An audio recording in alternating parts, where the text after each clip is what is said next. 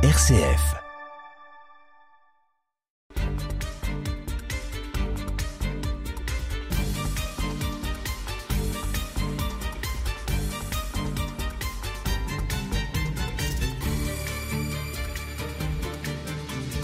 On nous dit que cette année va s'ouvrir la 77e foire de Chalon. C'est faux. Ce n'est pas la vérité. La vérité, c'est que nous en sommes à la 80e. Qui a fait de celle de 1947 la première? En effet, entre les deux guerres, trois foires ont été organisées par le syndicat d'initiative, qui pourrait prendre un S dans ce cas-là, avec son dynamique président M. Banalzer. La première a lieu du 23 au 25 juin 1928 au Jard. Les machines agricoles se sont emparées des bassins et l'allée de la passerelle réunit toutes sortes de produits vêtements, armes, vins, liqueurs, jouets, coiffures, chaussures, bicyclettes. On peut s'arrêter pour prendre une boisson avant de continuer. La TSF, c'est-à-dire la radio de l'époque, la fée électricité, des autos, mais aussi des voitures d'enfants toutes pimpantes. On peut continuer au cirque avec l'exposition avicole. On fait alors de tout au cirque, sauf du cirque. Et à partir du dimanche, les chiens s'installent dans l'allée de la passerelle. Dans le même temps, les commerçants chalonnais organisent une grande braderie. Le prix d'entrée est de 2 francs. 3 francs le dimanche. Du 9 au 12 juin 1933 se tient la deuxième foire exposition de Chalon. Un papier est à lire dans le journal de la Marne sur la place des foires expositions. Les foires sont devenues uniquement économiques. Elles répondent à des besoins nouveaux en même temps qu'elles résolvent de plus en plus de problèmes qui ne datent pas de notre époque. Elles orientent la production suivant les besoins intérieurs. Elles sont pour le commerce une source précieuse de renseignements. Enfin, elles apportent une aide des plus efficaces à la publicité touristique nationale, régionale, locale. La foire exposition, en faisant connaître sous un jour des plus agréables les produits sélectionnés de notre activité, est le meilleur auxiliaire de tous ceux qui vivent des affaires. L'allée du Grand Jard, du boulevard Victor Hugo au phare Bourdon, est fermée. Au syndicat d'initiative de M. Banolzer se joint pour l'organisation de cet événement l'Union commerciale, dont le président est M. Royer. Le préfet Mani procède à l'inauguration. Lorsqu'il arrive dans l'allée de la passerelle, les haut-parleurs de Radio Champagne, de M. Hubert, font, la place de font entendre la Marseillaise. On peut noter la présence de marchands de meubles, Guillaume et Bellois Vallon, de matériel électrique, et notamment de la TSF, ainsi que de chauffage de cuisson électrique. Le secteur électrique de Chalon est bien présent. Mais on trouve aussi des agents d'assurance, messieurs Capi et Troulet.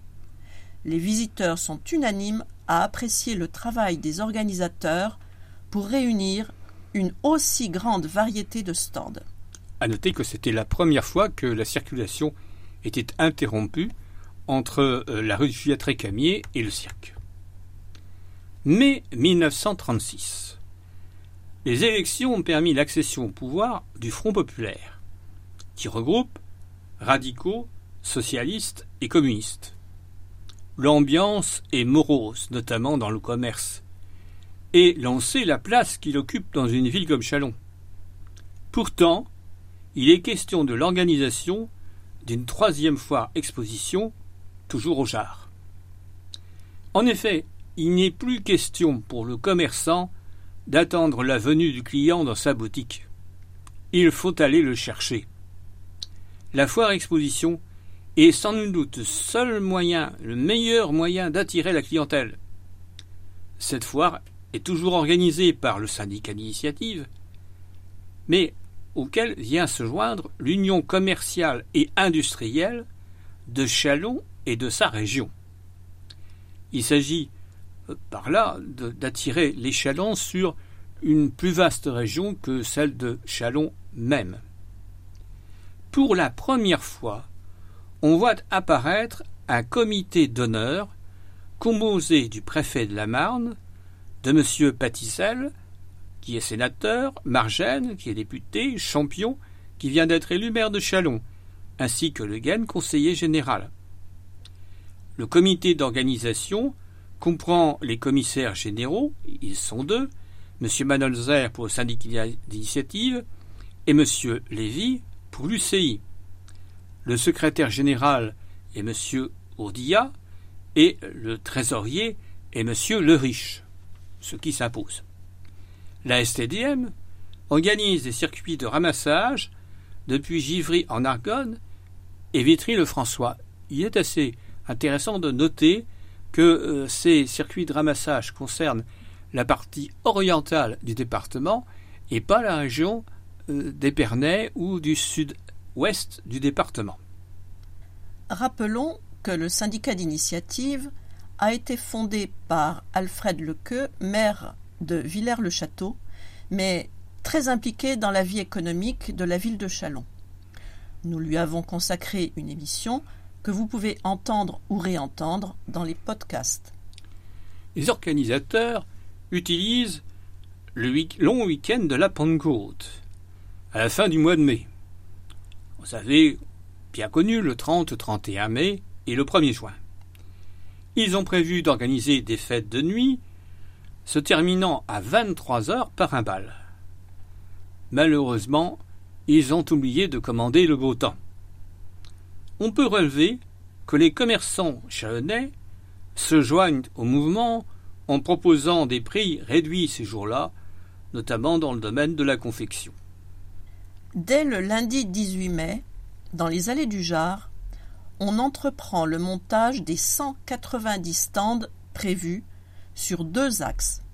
La voie dans le prolongement de la rue Juliette Récamier vers le cirque et la grande allée de la passerelle. Le montage fini, décorateurs et tapissiers sont à l'œuvre mais on assiste, par médias interposés, à un échange entre le groupement départemental des marchands de machines agricoles, qui seront absents, cela en vue de compresser les frais généraux, et le comité organisateur, qui, sur la même page, informe que le secteur des machines agricoles occupera 4000 mètres carrés sur la foire. Il est important de dire que les foires expositions dont nous parlons sont dans la droite ligne des expositions ventes organisées autrefois par le comice agricole. C'est ce qui explique la vocation agricole de la foire de Chalon. Il n'était donc pas question de laisser penser qu'à cette édition, ce secteur serait sous-représenté, ce qui aurait pour conséquence la non-venue des ruraux. Alors qu'on prévoyait des cars pour les ramener à Chalon. L'inauguration a lieu le samedi 30 mai sous la présidence du préfet, M. Berthoin. On note la présence de M. Patizel, sénateur, Marchène, député, Le Guen, conseiller général, et Champion, maire. Les discours sont assez vagues. Aucune allusion à la situation pourtant peu favorable aux affaires, bien que personne n'osait peut-être d'ailleurs les évoquer. L'entrée a été fixée à deux francs même les soirs où il y a une fête de nuit. Des entrées gratuites sont accordées, notamment par l'usine à gaz, pour les orphelines de la rue Léon Bourgeois. Les garçons, alors en bonnet, n'ont pu en profiter, mais des friandises leur ont été envoyées. On distribuera aussi des billets euh, par avion. Les avions vont euh, jeter des billets dans Chalon, et alors les gens marchaient la tête en l'air pour voir s'il n'y en avait pas qui tombaient près de chez eux et on peut entreprendre un tour des stands. La plume d'Ernest Lavaux, qui œuvrera pendant un certain nombre de foires après la guerre, nous révèle les centres d'intérêt. Je me rappelle encore l'avoir vu dans les années 60, avec son crayon, notant déjà avec attention toutes les personnes présentes à l'inauguration, et ensuite faisant un tour de la foire, parfois de façon assez cocasse. Les réfrigérateurs représentés par la marque Frigeco et son moteur garantit 4 ans. Chez Poulain, place de la République. On parle d'armoire froide. Chez Jack, avenue de Jean Jaurès, avec une capacité de 120 décimètres cubes. L'usine à gaz présente un réfrigérateur à gaz. Mais la fait électricité a la cote pour la radio chez Jack avec la marque LMT qui vise la qualité, ou chez Orgelin avec les marques Philips et Ducretet chez Poulain. Toujours dans la cuisine, Sommelet Rudmarn propose des couteaux et des rasoirs et même des tondeuses pour moutons. N'oubliez pas, 99 hein, moutons plus un champenois, ça fait 100 bêtes. On peut trouver des meubles de la maison Walter, des produits Alsa pour faire des bons gâteaux. L'automobile est aussi présente avec Peugeot et ses 201, 301, 401, 402 et 601 du garage de la rue Léon Bourgeois. On peut également trouver des échelles, des brouettes, des fourches. Celles-ci sont d'André Tronquois, installées rue de l'Industrie, qui propose aussi pour les enfants une brouette Mickey. Le matériel agricole est notamment représenté par Marshall, de Méry-sur-Marne, avec du matériel de battage, des machines vendœuvre et des tracteurs Deutz. On découvre un petit nouveau, la coopérative départementale de matériel agricole, la CADAMA, qui présente entre autres les tracteurs Renault. Les après-midi, les stands proposant du café et des bouillons ont un grand succès en raison des ondées. Nous sommes quand même famés. Les fêtes de nuit attirent d'autant plus que le cadre est magnifiquement fleuri par Robert Buchoir, qui a pris la suite de René Lemoine et forme un ensemble qui a été remarquablement mis en valeur, toujours grâce à la fée électricité. Huit jours après la fermeture de la foire, commencent les grèves. Ces foires nous montrent l'apparition de nouveaux appareils électroménagers ou de loisirs, réfrigérateurs, radios, et surtout le développement de l'usage de l'électricité qui n'est arrivé à Chalon qu'en 1914. On peut surtout, après la Seconde Guerre mondiale, constater le développement du machinisme agricole. Il faut attendre onze ans pour qu'un tel événement soit à nouveau organisé situation économique après 1936, euh, puis la guerre. Cette foire de 1947 est marquée par une grande fête de nuit avec un magnifique feu d'artifice de la maison Ruggieri. Citons parmi les participants la présence des PFG. Ça, c'est plutôt bizarre. Et ça ne se renouvellera pas, je crois. Mais, plus sérieusement, un grand dîner est donné par l'hôtel de la Cloche avec un concert radiophonique de M. Boubrock. Non, pas Bruno, non, son papa. Il est suivi d'un jeu qui n'a rien à envier à nos jeux télévisés, puisqu'il s'agit pour le candidat les yeux bandés de deviner l'objet qui est sur une table. Et il y en a un qui n'a jamais gagné cet objet, c'était un rouleau de papier hygiénique.